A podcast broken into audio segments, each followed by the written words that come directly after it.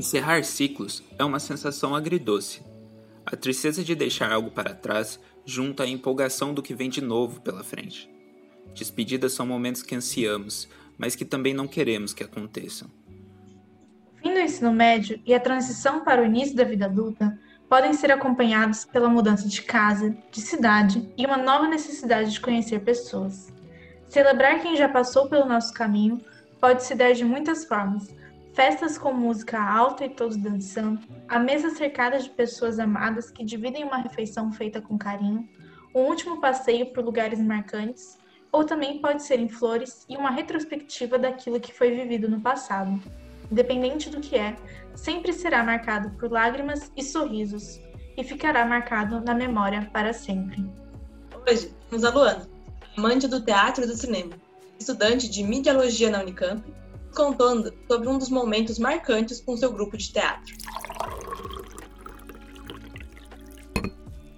É, então, eu, eu moro em Bertioga. Eu nasci em Santos, na verdade. Mas aí, quando eu era novinha, ainda tinha uns 8 anos, eu vim pra Bertioga pra morar aqui, porque minha mãe queria justamente que eu morasse mais perto da natureza também, para poder brincar na rua. Aí a gente morou em condomínio e tal. E aí, é, antes de eu vir para Bertioga, na verdade, eu já estudava em Santos. Aí eu vim para cá e no início do ensino médio eu voltei para Santos de novo, né? E eu fiz teatro é, lá em Santos, né? A maior parte é que eu fiz cinco anos de teatro lá. E primeiro eu fazia teatro morando aqui em Bertioga, então eu ia todo sábado para Santos para ter aula de teatro. E aí eu ia com umas amigas primeiro. Até porque sempre foi meu sonho, assim, fazer teatro. Porque, como eu disse, eu brincava muito na rua e tal, e a minha melhor amiga morava na minha frente. E a gente sempre gostou de interpretar, de criar coisas e tal, então sempre teve uma ligação muito grande com isso, né? Com essa área de... na praia. Quando eu ia pra praia, eu sempre fingia que eu era uma sereia. E aí eu ficava interpretando a sereia que eu era no, no mar. E aí Sim, eu, eu, assistia Jovens Mutantes também. E aí eu queria ser a Vena. Aí eu era uma, uma sereia que levitava coisas. Então, sim, tem. Muito bom. A gente, eu via também aquele H2 da Menina Sereias. E aí. Sim, tudo pra mim! Aí a gente ia pra praia, era ótimo. Aí a gente entrava no mar e aí virava sereia. Aí a gente ia se arrastando pela areia pra poder voltar a ser ser humano. E aí eu acho que quando a gente faz teatro é uma forma de continuar conectada também com isso, né? Com essa coisa da infância, de estar tá indo pra outro mundo, ser outros personagens e tal, né? E foi nessa, isso que me motivou também a querer fazer teatro em Santos, né? Que nem eu tava falando. E depois me mudar é, para Santos, porque eu fui estudar lá. Então, eu, quando tinha 14 anos, fui morar com amigas em outra cidade para poder. É sozinha? pra... É, sozinha. E aí eu fui com algumas amigas, tipo, duas eram dois anos mais velhas e uma tinha a minha idade. E a gente foi estudar lá, ficar lá. Mas minha mãe trabalhava em Santos também, então durante a semana ela ia ver a gente e tal. Continuei fazendo teatro lá. E, e aí depois eu entrei pro teatro do meu colégio lá também, que era ótimo porque tinha um teatro bem grande lá. Então foi quando, numa situação dessas, né, depois de ficar três anos fazendo teatro lá, que aconteceu o evento, né, que eu vou falar aqui no podcast. Mas amiga, Bertioga e Santos, eu não sou muito boa de geografia. Como é que é isso aí? É quanto tempo? Então, é perto. O problema maior é a balsa, porque. Tem balsa! Tem uma balsa que separa. Eu não conheço esse mundo. Morar sozinha com 14 anos, pegar balsa pra ir fazer teatro em outra cidade. É, mas aqui é bem normal até. Gente, tipo, do Guarujá, por exemplo, é, morar no Guarujá e estudar em Santos. É eu que fui de um pouco mais de longe, né? Mas também não é tão longe, tipo, vai, indo numa velocidade boa, Bertioga Santos é meia hora, mais a balsa. E se a balsa tiver de boa, tipo 10 minutos. Se a balsa não tiver de boa, tipo mais 40 minutos esperando a balsa chegar pra depois atravessar. Acabava o teatro, ah, vou pegar uma balsa. Eu ficava lá esperando assim no ponto de ônibus da balsa. No ponto de balsa. Ponte Ônibus da balsa. Oito da noite, assim, ah, balsa. Foi muito marcante pra mim também a minha trajetória lá no teatro da escola, porque a professora ela queria mudar um pouco a linha de peças teatrais que a gente fazia lá. Porque geralmente eram umas peças meio pesadas, tipo do último ano tinham feito de do diário de Anne Frank. E aí, no ano anterior a esse, tinham feito é, uma peça chamada Círculo, que era sobre a ditadura também. Então, a professora queria uma coisa mais, mais tranquila, mas que também fosse muito reflexiva. E aí, a gente foi é, desenvolvendo para esse lado é, mais infantil, mas que não é infantil também. Uhum. E foi quando a gente fez O Pequeno Príncipe, Ah, que foi é, uma peça que me marcou muito. É, depois, no meu terceiro ano, que foi o último ano de colégio, é, a gente fez uma, uma peça autoral da minha professora, que aí contava a história de um.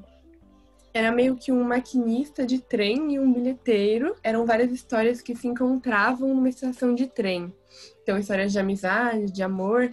E aí foi nesse ano que foi o meu último, né, que a gente fez a peça final, porque no colégio a gente também sempre fazia a apresentação final, além dos espetáculos que a gente apresentava no F7, e também tinha outro festival que chamava Fest, em Santos, né? Santos tem até que bastante disso, né, de festival para pessoal que estuda teatro e tal. É, nesse espetáculo final, é, a gente se apresentou e aí logo depois a gente já imaginava, porque eu e minha amiga, a gente estava se formando, né?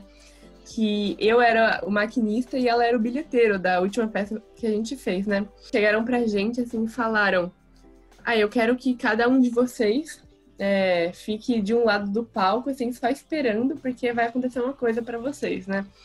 Porque era, a gente já imaginava que ia ter alguma coisa, porque no ano anterior tinha tido um discurso especial para quem se formou, e nesse ano, né, a gente sabia que ia ter mais alguma coisa. O pessoal que fazia teatro com a gente, eles se vestiram das peças que a gente atuou, então eles fizeram várias cenas curtinhas de peça, é, de todas as peças que a Bia e eu atuamos, ela chama Bia também, a menina que formava, estava se formando comigo. Eles bot- elas botaram a gente no centro, assim, e interpretaram pra gente.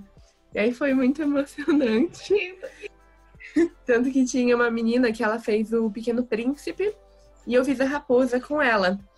E aí ela chegou em mim e interpretou uma parte da raposa pra mim. Foi muito, muito, muito fofo. Eu teria chorado. É, Nossa, essa hora eu ainda não tava chorando, ainda. Tava muito emocionada ainda, assim, né? E aí depois chegaram pra gente e trouxeram, né, finalmente flores e uma caneca personalizada é, de todo mundo do teatro. Isso das flores que me marcou muito, né? Porque eu acho que essa coisa de flores fica muito como um desejo nosso, às vezes, também pelo que a gente vê, né? Pelo que a gente assiste.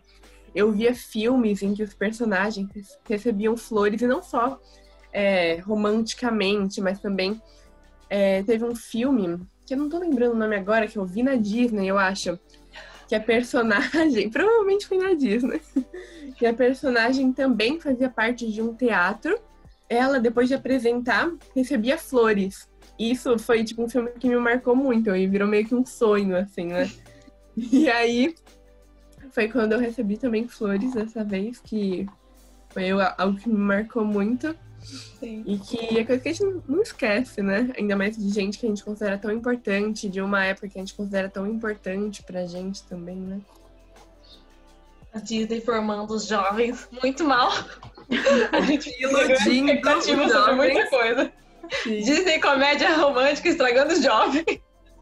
Sempre. Mas assim, que Porém, bom que continuo você- assistindo todas. Ah, exatamente. Sim. Mas então você tem que passar qual é o filme de sua referência que fez você querer tanto receber um buquê.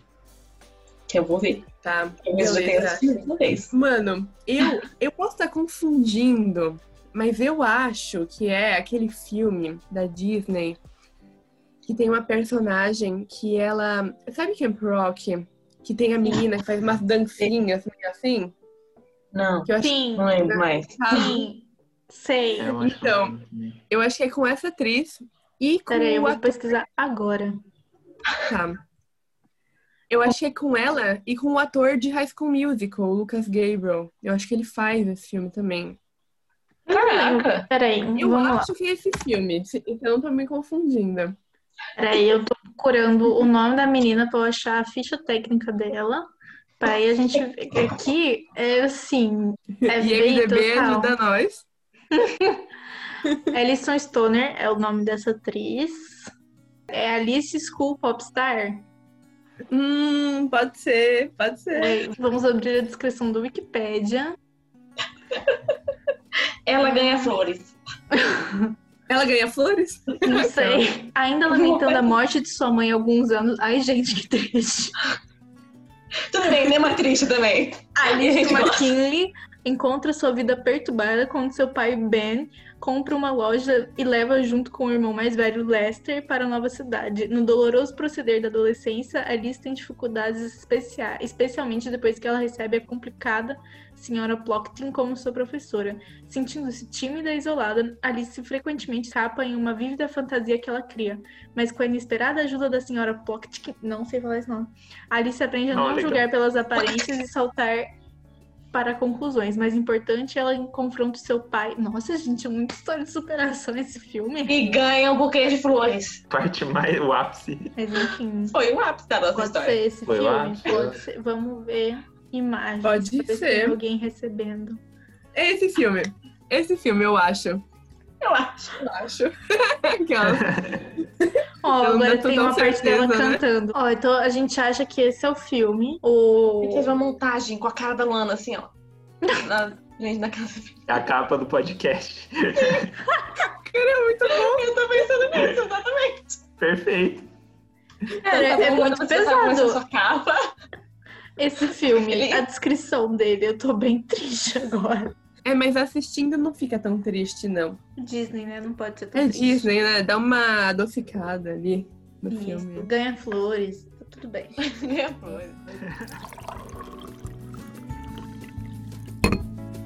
O aroma que você sentiu com os ouvidos hoje foi da Luana. Me diálogo e informação, ama ficção e arte.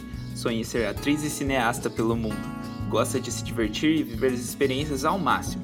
Mas também ama o conforto de casinha e uma boa série na Netflix. Esse programa compõe o projeto Aromas de Afeto, desenvolvido para a conclusão da disciplina CS45, Projeto de Áudio 2, orientado pelo professor Dr. André Ozon, do curso Graduação em Comunicação Social com habilitação em Dialogia da Unicamp. Produzido e dirigido por Beatriz Romanello, Bruno Denardo e Giovanna Sanches. Editado por Bruno Denardo. Identidade visual e redes sociais por Beatriz Romanello e Giovanna Sanches.